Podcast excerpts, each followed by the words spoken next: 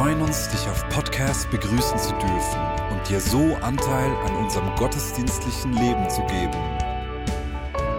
Wir danken dir für jede Form des Mittragens. Mit einer Online-Spende auf der Website kannst du die Vision der Vineyard Bern finanziell unterstützen. Wir wünschen dir viel Inspiration beim Hören der Botschaft und Gottes Segen.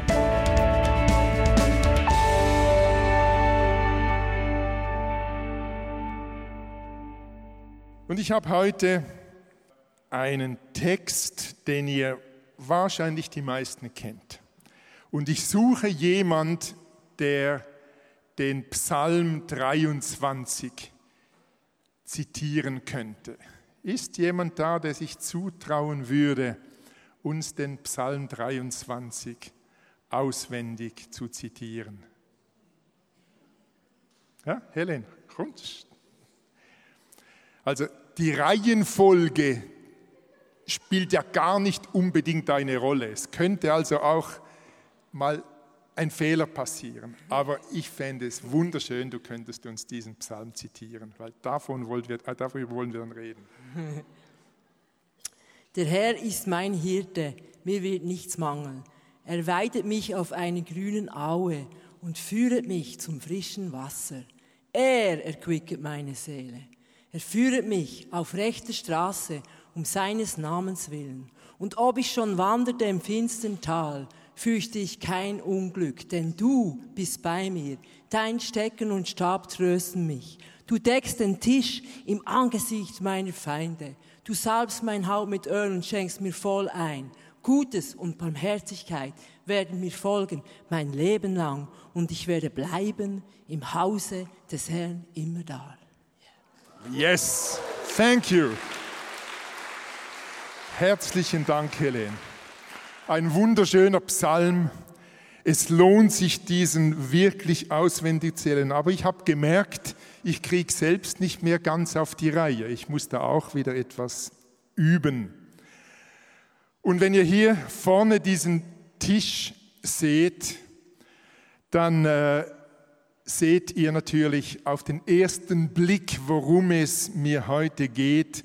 Es geht mir wirklich nur gerade um diesen einen Vers, den Helen zitiert hat, Vers 5. Du deckst mir den Tisch im Angesicht meiner Feinde, heißt es im Psalm, im Vers 5. Und ein Freund von mir, äh, der ist eine tolle Mischung von er war ursprünglich Bauer, dann Theologe, Pfarrer, Unternehmensberater, Künstler, Poet, äh, Fotograf und weiß nicht was, alles. Und er hat mir schon so oft in meinem Leben wirklich an ganz entscheidenden Punkten einfach eine andere Perspektive vermittelt von Texten, die ich eigentlich irgendwie meinte, so ganz klar zu verstehen. So steht es doch schließlich hier. Und eben dieser Tisch, du deckst mir den Tisch im Angesicht meiner, im Angesicht meiner Feinde, heißt es in der Luther-Übersetzung. Da sind zwei Elemente drin, die ich eigentlich meinte zu verstehen. Das eine ist die, dieses im Angesicht meiner Feinde. Da habe ich so meine Vorstellungen davon gehabt. Ich war geprägt von den Karl-May-Filmen. Viele aus meiner Generation, die kennen den Winnetou und den Old Shatterhand noch, oder? Die reiten da durch die Sierra Nevada und äh, durch die Wüste. Irgendwo machen sie ihr Camp, äh, braten ihren Weinen Truthahn, den sie äh, abgeknallt haben oder so. Und dann rundherum sieht man auf den Höhen so die Feinde oder die äh, feindlichen Indianerstämme, die sie da beobachten. So. Das war meine Vorstellung. Äh, du bist da ganz irgendwo für dich in der Wüste, du weißt um diese Feinde, aber sie sind alle irgendwie auf relativ sicherer Distanz. Und mein Freund, als wir über diesen Psalm sprachen, hat mich dann gefragt, wie kommst du eigentlich auf dieses Bild? Oder nein, zuerst hat er mich gefragt, welche Vorstellung hast du äh, von diesen Feinden und wo die sind? Und äh, er hat mich dann darauf aufmerksam gemacht, im englischen Text heißt es eigentlich, nicht im Angesicht meiner Feinde, sondern in der Gegenwart meiner Feinde. Und er hat mich auf den Gedanken gebracht, ja eigentlich könnte es sein, dass diese Feinde nicht irgendwo weit weg auf sicherer Distanz sind, sondern die sitzen mit mir am gleichen Tisch. Das hat mir eine ganz neue, eine ganz andere Perspektive gegeben. Und dann die zweite Frage, was sind denn diese Feinde? Wer sind diese Feinde? Da habe ich auch so meine Vorstellungen äh, gehabt. Und wenn man vom Urtext her dieses Wort Feinde betrachtet im Hebräischen, ist das auch das gleiche Wort, was für die Israeliten Ägypten war, so der Ort der Versklavung, der Ort des Gefängnisses, der Ort der Enge. Also diese Feinde sind nicht nur irgendwelche Feinde irgendwo da draußen weit weg, sondern es sind letztlich auch diese Engnisse, oder diese Gefängnisse oder diese Begrenzungen, die ich im Alltag kenne und mit denen ich im Alltag auch konfrontiert bin. Dazu gehören auch in meiner täglichen Arbeit Menschen mit unglaublichen Ängsten, Zwängen. Es kann Krankheit sein, es kann äh, ein psychisches Leiden sein, eine seelische Verletzung, äh, allenfalls auch mangelnde Vergebungsbereitschaft, irgendwelche unbereinigten zwischenmenschlichen Konflikte, nicht vergeben können oder nicht loslassen können, kann auch eine Enge sein, kann auch ein Gefängnis sein. Für viele Menschen ist es ist Einsamkeit, das Alleinsein, der Wunsch nach Partnerschaft und so weiter. Auch das können Engen oder Gefängnisse oder Bedrohungen sein. Ich mache oft die Erfahrung, dass äh, ich selber auch auf gewisse Situationen, auf gewisse äh, Feinde irgendwie Reaktionen entwickle. Äh, wenn ich merke, dass ich irgendwie unzufrieden bin oder dass ich irgendwie unglücklich bin in einer Situation, dann ist mein erster Gedanke immer irgendwie der, dass die Leute rundherum äh, irgendwie das Problem sind. Äh, das kann, also Ehepartner eignen sich ausgezeichnet, äh, um zu projizieren und wenn wir unwohl sind, irgendwie zuerst mal zu denken, er oder sie macht etwas falsch oder genügt nicht oder erfüllt meine Wünsche, meine Bedürfnisse nicht. Aber ebenso gut können, kann es ein Chef sein oder Gellröfer Mitarbeiter oder was immer. In zwischenmenschlichen Beziehungen finden wir immer Möglichkeiten, das Problem mal beim anderen zu sehen. Und das sind dann so oft eher die Feinde. Puh. Das, äh, da läuft was da drüben. Ne? Das, das wahrscheinlich das Public Viewing vom äh, Waisenhausplatz. Da sind die Kroaten wahrscheinlich äh, versammelt, um mitzufeiern. Also, die Feinde. Äh, wir finden immer Möglichkeiten, irgendwie etwas außerhalb von uns äh, auch die Schuld zu geben für unbefriedigte Situationen oder unbefriedigende Zustände. Das ist das eine, dass wir dann äh, uns auch rechtfertigen und uns wehren und so weiter.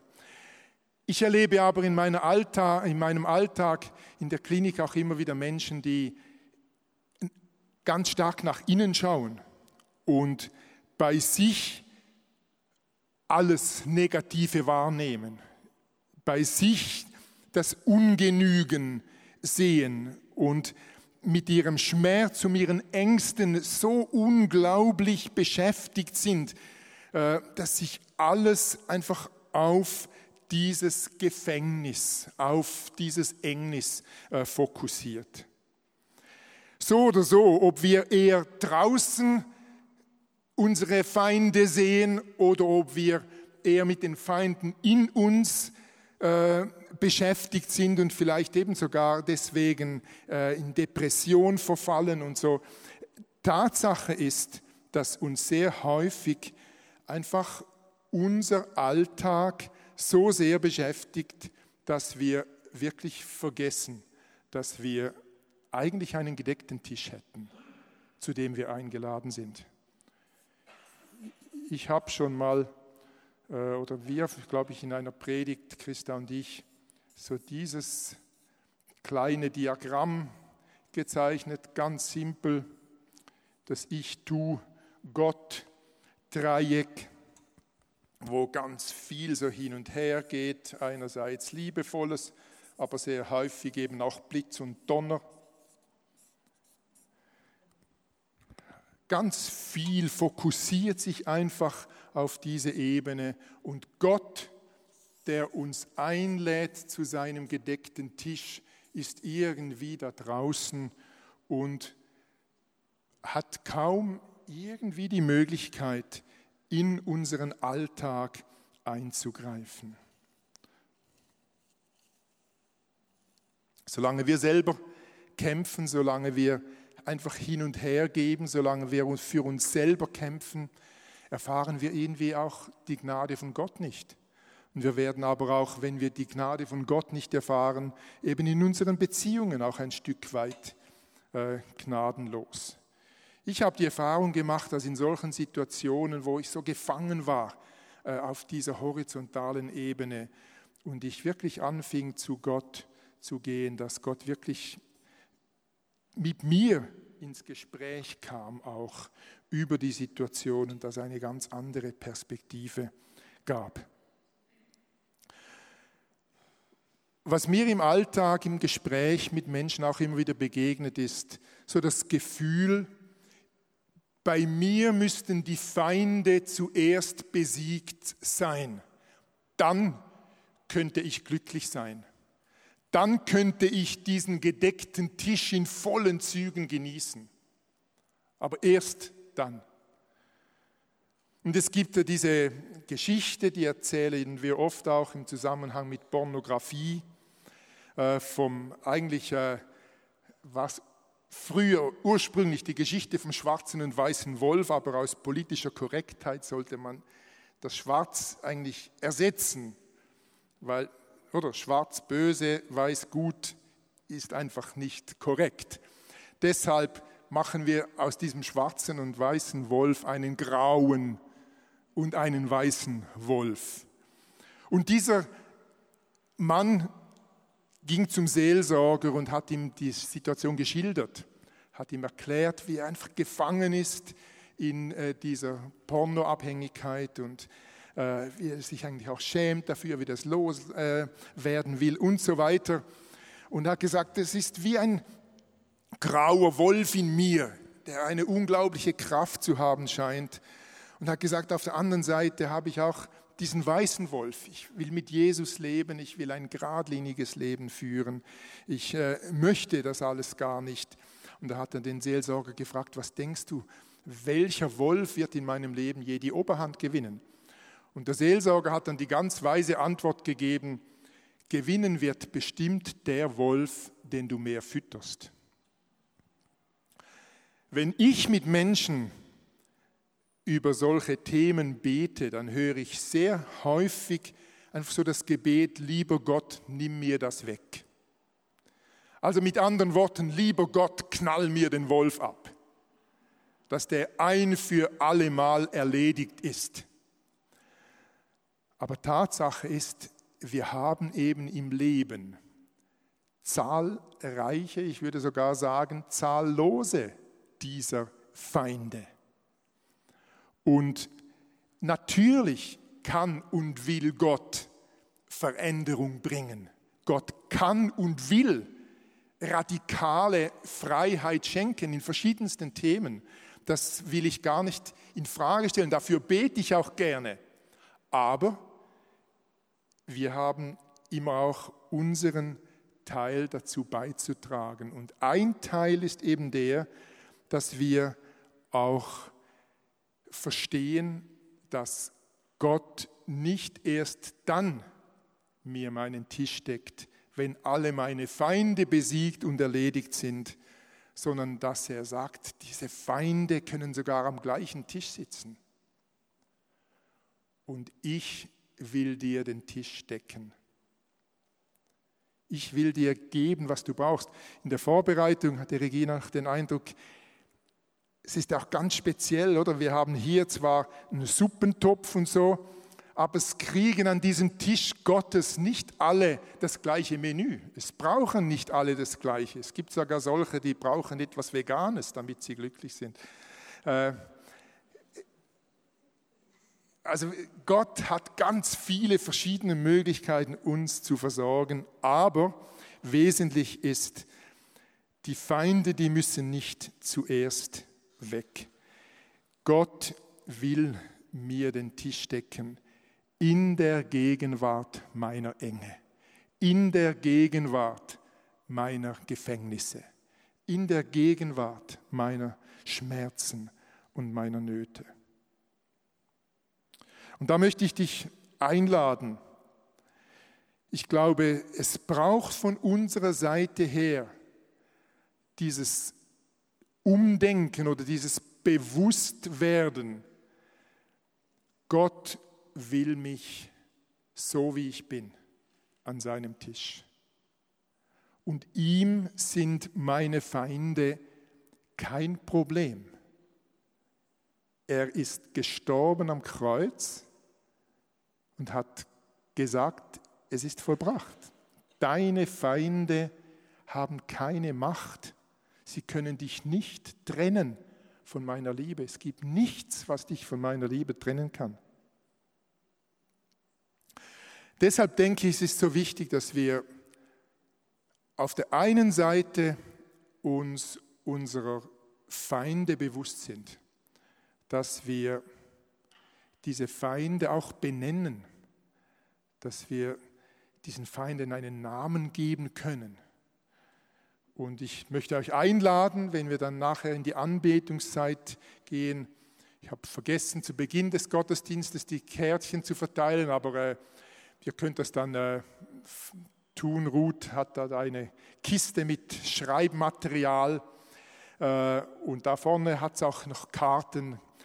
Schreib dir doch einfach mal auf, was denn diese Feinde sind in deinem Leben. Und dann komm zum Tisch damit. Ich habe für mich meine Vorstellung, wie die Sitzordnung aussieht. Ich sitze mit Jesus über die Ecke, weil mir so wichtig ist, dass so wie Christa das auch hier und da macht, wenn wir zusammen beim Essen sind oder so, dass wir die Hand des anderen suchen. Und das heißt nicht immer, wir sind jetzt gerade wahnsinnig verliebt und schmelzen gerade irgendwie so, sondern es ist ein Akt, der zum Ausdruck bringt, ich bin da. Wow, was bedeutet das wohl? Ist jemand heimlich da daran, den Match zu verfolgen und kann uns dann zwischendurch äh, Nachricht geben? es könnte ja sein, dass jemand noch so, äh, genau, mitverfolgt, was läuft da draußen. Aber es muss ein Goal gewesen sein, keine Frage. Für mich ist so wichtig, dass ich weiß, wenn ich so übers Eck sitze mit Jesus, darf ich erwarten, dass er seine Hand auf die meine legt und mir zeigt, ich bin da, ich bin da für dich. Aber jetzt muss ich gleich noch sagen, wer ist es? Frankreich hat ein Goal geschossen. Oh. Ah, 1-1, aha. Okay. Jesus will dir signalisieren, ich bin da, ich bin da für dich. Und dann sprich mit ihm über deine Feinde. Ich habe die Erfahrung gemacht, dass wenn ich mit Gott ins Gespräch komme über solche Situationen, auch wenn ich eben gerade auch Feinde auch außerhalb sehe, so die mir Mühe machen, dass dann Gott mit mir spricht über meine Seite. Ich habe auch schon das mal in einer Predigt erwähnt, wie hilfreich dass diese Erkenntnis für mich war, dass wenn ich beginne, auch mit Gott über andere zu reden, dass Gott mit mir über mich spricht und über meine Seite, weil ich kann ja nur für mich und für meine Seite Verantwortung übernehmen. Aber es gibt mir eine neue Perspektive, wenn ich beginne, Gott einzubeziehen in diese Situation.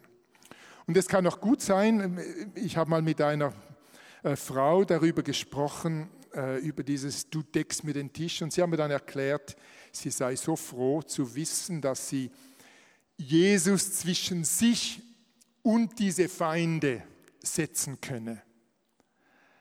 Also es kann schon sein, dass es einem etwas nahe geht, zu denken, dass meine Feinde so gerade direkt neben mir sitzen. Aber zu denken, Jesus ist da irgendwo dazwischen und er ist in Kontrolle, das tut doch gut und das gibt mir immer wieder auch eine andere Perspektive.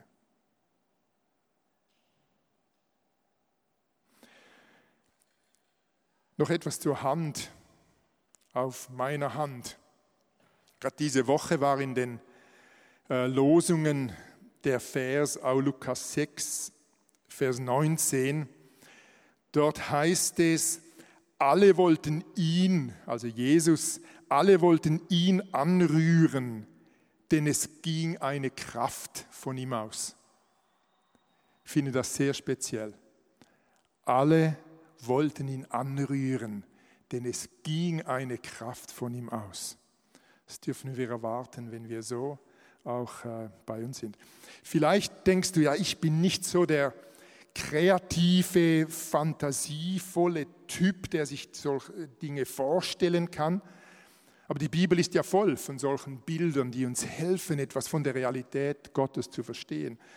Und da ist mir dann so bewusst geworden, dass manchmal Menschen das Gefühl haben, ich bin gar nicht kreativ, ich habe ganz wenig so Vorstellungskraft, aber äh, gerade bei einer Person ist mir das so bewusst geworden, jemand, der sich unglaublich viele Ängste vorgestellt hat. Eine Person, die den ganzen Tag sich Ängste ausgedacht, also ausgedacht, nein, die Ängste waren einfach da, aber Ängste, die eigentlich zu 99 Prozent einfach völlig irreal waren und nie eingetroffen sind. Die einzige Angst, die eigentlich real ist, ist die Angst, dass wir irgendwann sterben werden. Das ist eigentlich das Einzige, was im Leben sicher ist. Äh, aber sehr viele der Ängste, die wir haben, sind eigentlich ein Produkt unserer Vorstellung, ein Produkt unserer Fantasie. Also auch wenn du das Gefühl hast, es liegt mir nicht so dieses Ding, mir da diesen Tisch vorzustellen, ich glaube, in dir steckt ganz viel, ganz viel äh, Potenzial auch zur Fantasie. Auch übrigens in, im Negativen haben wir ja die Möglichkeit, Tagträume, äh, sexuelle Fantasien und so weiter. Also wir sind als Menschen begabt mit einer immensen Vorstellungskraft und die darfst du ganz ruhig auch brauchen in deinem geistlichen Leben, um dir vorzustellen, wie Gott dich an seinen Tisch einlädt, wie diese Feinde, diese Enge, diese Gefängnisse ihn nicht hindern, dich zu versorgen, dir das Menü zu präsentieren oder zu schenken, zu offerieren, das du brauchst, ganz persönlich. Und die Anbetungszeit ist eigentlich immer eine wunderschöne Gelegenheit. Einfach äh, auch so Gott zu vertrauen, äh, dass er wirklich diesen gedeckten Tisch nur gerade für mich bereithält. Und ich lade euch ein, jetzt als Worship-Team zu kommen und wir wollen in die Anbetung einsteigen. Aber euch lade ich ein, diesen gedeckten Tisch zu brauchen. Ihr könnt entweder die Plätze hier vorne nutzen oder könnt auch wirklich mal hier an den Tisch äh, setzen. Ist übrigens das äh, Sonntagsgeschirr meiner Eltern, das wir hier wieder mal aktiviert haben. So im Alltag brauchen wir das eher selten. Aber äh, komm doch an diesen Tisch, schreib dir auf, überleg dir vielleicht auch die Sitzordnung, wo du sitzen möchtest, wo Jesus, wo die Feinde, die du vielleicht lieber etwas auf Distanz hältst. Brauche diese Zeit, um einfach Gott zu begegnen und an diesen gedeckten Tisch zu kommen. Jesus, wir laden dich ein, uns mitzunehmen auf diese Reise der Vorstellung, der Fantasie, dass du wirklich ein Gott bist, der uns den Tisch deckt. Und so ganz individuell. Du deckst mir den Tisch in der Gegenwart meiner Feinde.